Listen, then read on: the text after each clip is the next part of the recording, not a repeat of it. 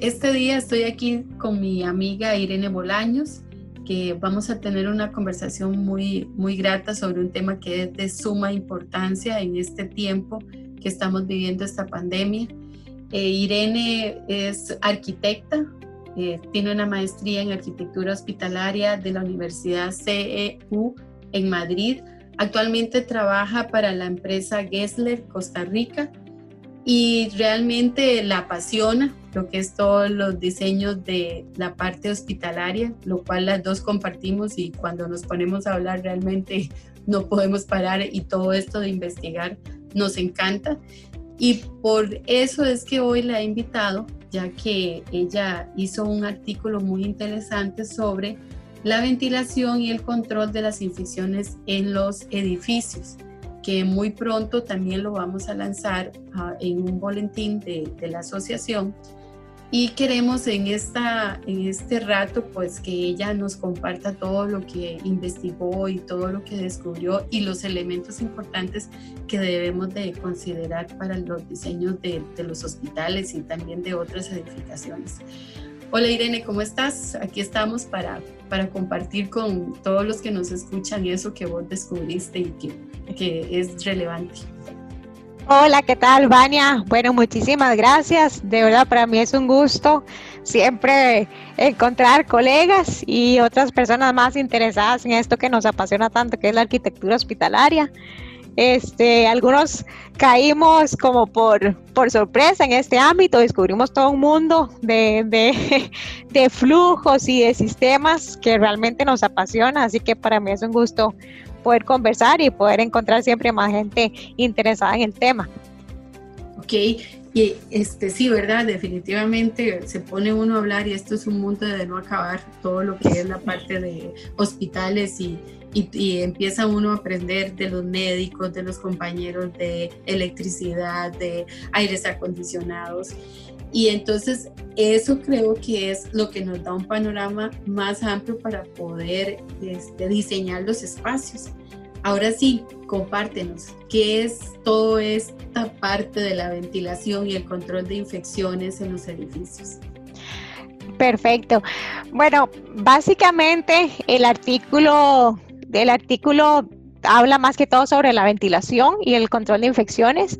Primero por toda la situación que estamos pasando, eh, que realmente, bueno, algunos casi que ya ni queremos escuchar del tema, pero como arquitectos y como diseñadores y como usuarios de los espacios, es muy importante que sepamos.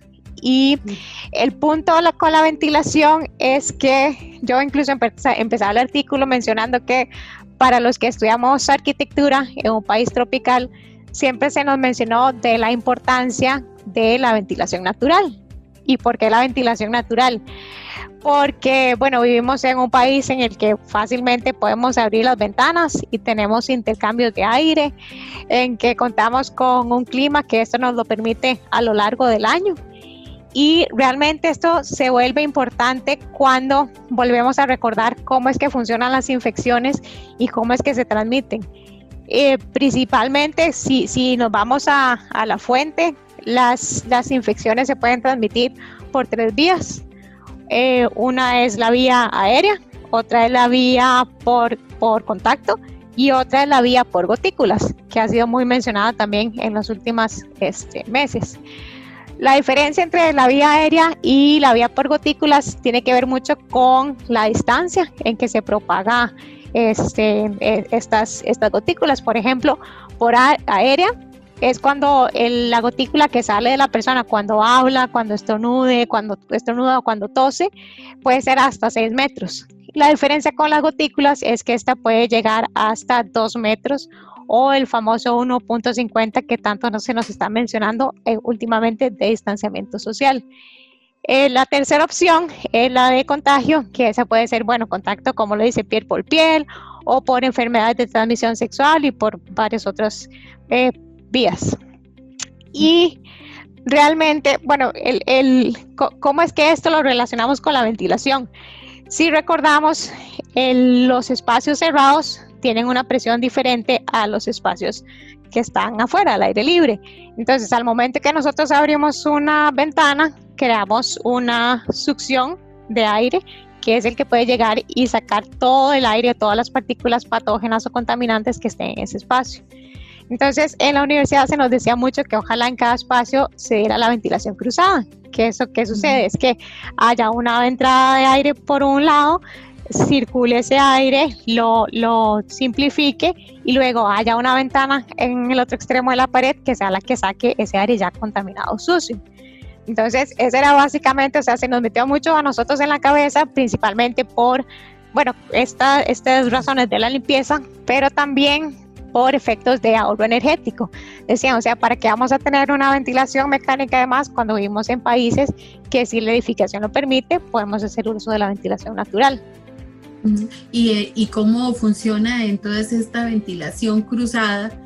Eh, la podríamos, yo sé que es un poco difícil, pero este, cómo la podemos implementar lo que es esta ventilación en los hospitales, en los centros de salud, o cuáles espacios permite eso y los que no permiten eso, entonces cuál es el tipo de ventilación que, que utilizamos. Sí, en ese caso es muy curioso cuando uno empieza a investigar historia, ¿verdad? Cómo, cómo eran los hospitales en los años 1800, cómo eran los hospitales 1900, cuando poco a poco se fueron generando todas las soluciones o las vacunas que son que las que usamos hoy en día. Entonces, si nos vamos al inicio de los años 1800, hay una famosa enfermera que se llama Florence Nightingale que fue la primera que descubrió que en las, en las salas de habitación, en las salas donde había camas, si se ponía cierto distanciamiento entre las camas, esto llegaba a evitar contagios entre enfermos. igual, si se usaban edificios angostos, pabellones angostos, donde hubiera una ventana en un extremo y una ventana en el otro extremo, esto también ayudaba a propagar las enfermedades entre los que ya estaban padeciendo. Entonces, uno pensaría que es algo muy nuevo, pero es un concepto que en realidad ya lleva años. O sea, los, las personas que descubrieron la, la, sanitización o la sanidad, o sea, lo utilizaron de maneras tan sencillas que ahora nos parecen lógicas, pero incluso a veces se nos olvida a la hora de diseñar. Hacemos edificios con, con tal vez que no tienen pensada esta ventilación cruzada, porque este, la solución o muchas veces lo que se hace para maximizar el área construible es que se dice, bueno, no, aquí lo que van a ver son ventanas cerradas y lo que vamos a, usar es ventilación mecánica.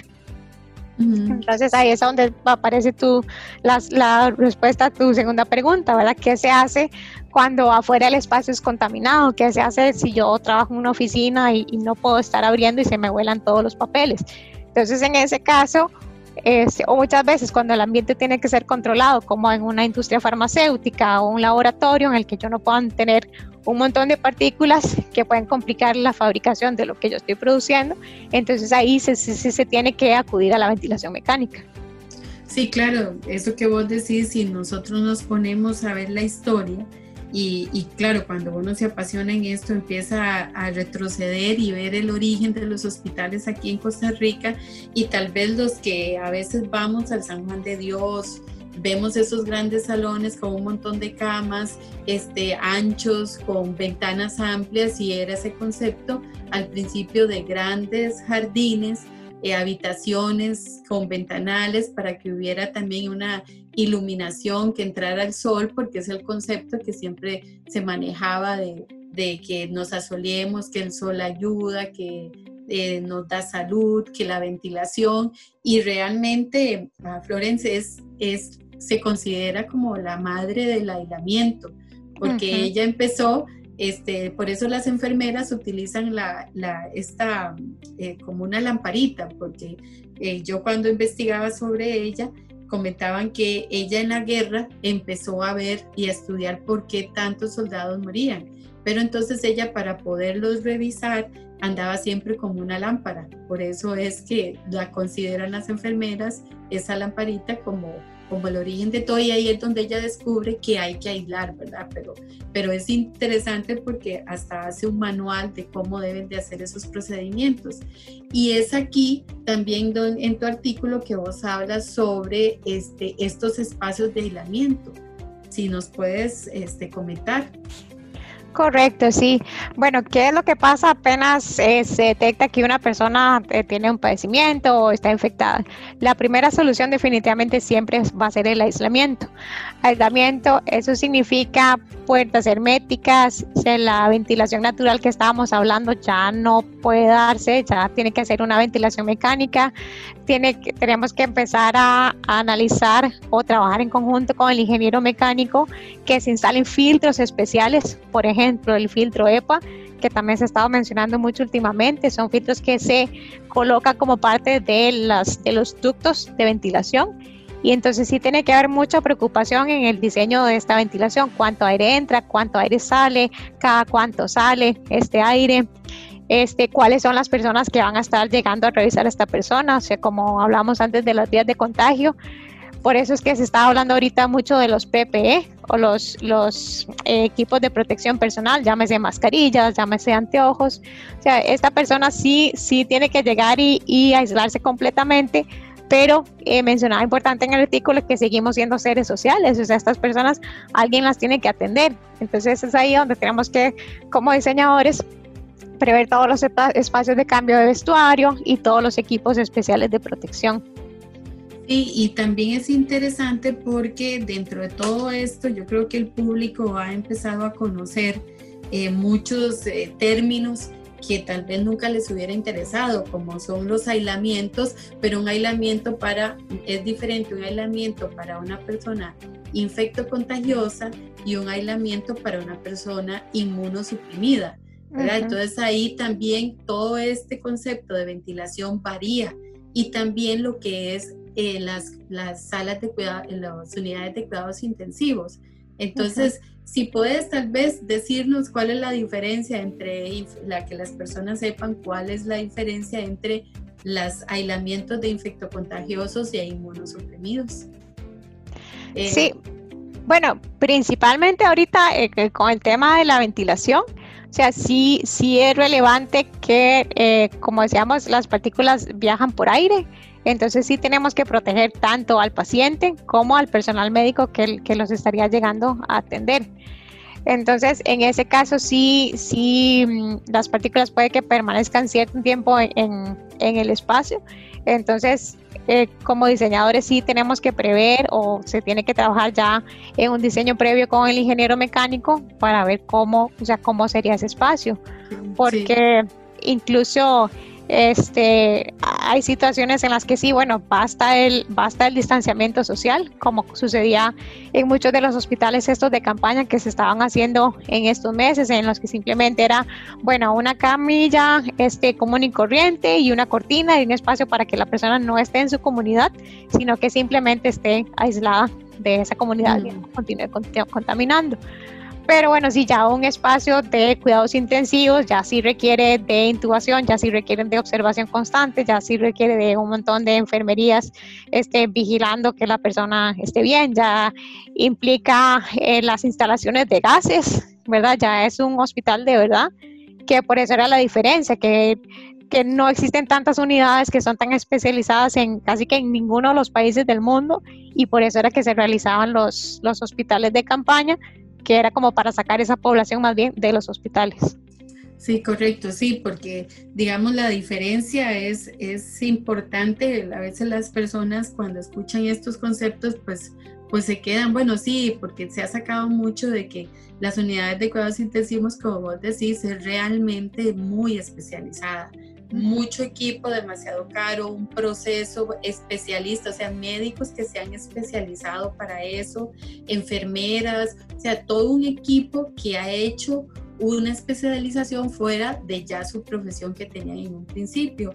Y lo curioso, a mí siempre me llamaba la atención porque cuando con los compañeros conversaba sobre esto de las salas de infectocontagiosos, inmunosuprimidos, es, es la clave es el aire, ¿verdad? Porque digamos los infectocontagiosos, pues es protegerse uno de ellos y los inmunosuprimidos es protegerlos a ellos de uno, ¿verdad? Porque realmente ellos están sin defensas, y los otros están con una bacteria que, que como vos decís, la protección es vital, que se cambien, eh, utilizar esclusas para que las personas salgan, se puedan lavar, desechar todo y como tal vez hemos visto eh, este, en muchos artículos, eh, lo que ellos cuentan, ¿verdad? La parte médica, bañarse cada vez que en algunos casos salen de, de ver a un paciente y sobre todo en esto del COVID que es tan contagioso. Entonces todo esto, la ventilación realmente es fundamental porque lo que permite es que no entren partículas o que no salgan partículas. Entonces realmente eh, es muy interesante y como también esto que vos decías en un principio sobre las estrategias pasivas y todo también es la parte ecológica, ¿verdad? Pero sí o sí, por supuesto, ¿verdad? Vos sabés que hay espacios que sí o sí definitivamente necesitan lo que es la ventilación mecánica como por ejemplo un quirófano, este, los eh, cuidados intensivos que sí se necesita controlar o unidades de quemados que, que evitan que haya eh, bacterias. Y entonces este, realmente son temas que, que, como decimos, nosotros no somos expertas en esto, pero tanto que nos metemos en, en, aprender y con los compañeros y con el equipo de profesionales que ampliamos mucho el conocimiento que nos ayuda a mejorar el diseño y los espacios. ¿Qué crees vos, aparte de todo esto de las ventilaciones, este, qué consideras vos como un elemento importante para implementar este, de las zonas verdes y todo esto que también ayuda en la ventilación? ¿Vos crees que es relevante que empecemos a implementar esto?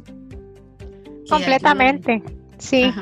Eh, cuando, uno, cuando uno empieza a investigar cada vez un poco más en el tema de la salud, va entendiendo que hay, hay etapas o hay niveles de, aislamiento o niveles de atención a la persona. Y esto lo, clasifico de la, de la, siguiente manera. Está bien, un quirófano, tienen que ser condiciones controladas, tiene que haber una humedad controlada, pero fuera ya de los espacios médicos, clínicos tan específicos, o sea, nosotros sí tenemos que prever cómo hacemos que todo el resto de espacios siga siendo saludables desde analizando mente, cuerpo y espíritu, ¿verdad? Entonces, como diseñadores, ¿cómo hacemos que la experiencia o la visita al hospital no sea tan, tan traumática, ¿verdad? Uno de los temas que se está hablando mucho hoy en día, que es gran tendencia, es cómo generar confianza de vuelta, o sea, que la gente pueda acercarse de, de nuevo a un centro de salud. Entonces, ¿qué, ¿qué, puede ofrecer ese sitio? Si, si sabemos, si llegamos a un lugar en que las instalaciones están bien cuidadas, en las que yo puedo tener acceso o espacio de esparcimiento en un área verde, en un parquecito, em, inevitablemente el usuario va a sentir que está en un espacio que pensó en ellos, ¿verdad? Que no está siendo siempre un número, simplemente un número más o una cuenta a la que se le va a cobrar o, un servicio de casi que de caridad, ¿verdad? Que está recibiendo la atención médica, sino si lo empezamos a ver desde un punto integral, donde lo importante no es, eh, bueno, que tal vez que el médico está bien, sí, que se trate bien, pero también que el paciente es muy importante y su salud en todo el ámbito integral. Entonces, yo creo que como diseñadores también es donde, donde podemos empezar a, a explicar o a los, a los desarrolladores de proyectos, ¿verdad? Cómo es que esto realmente impacta a las personas.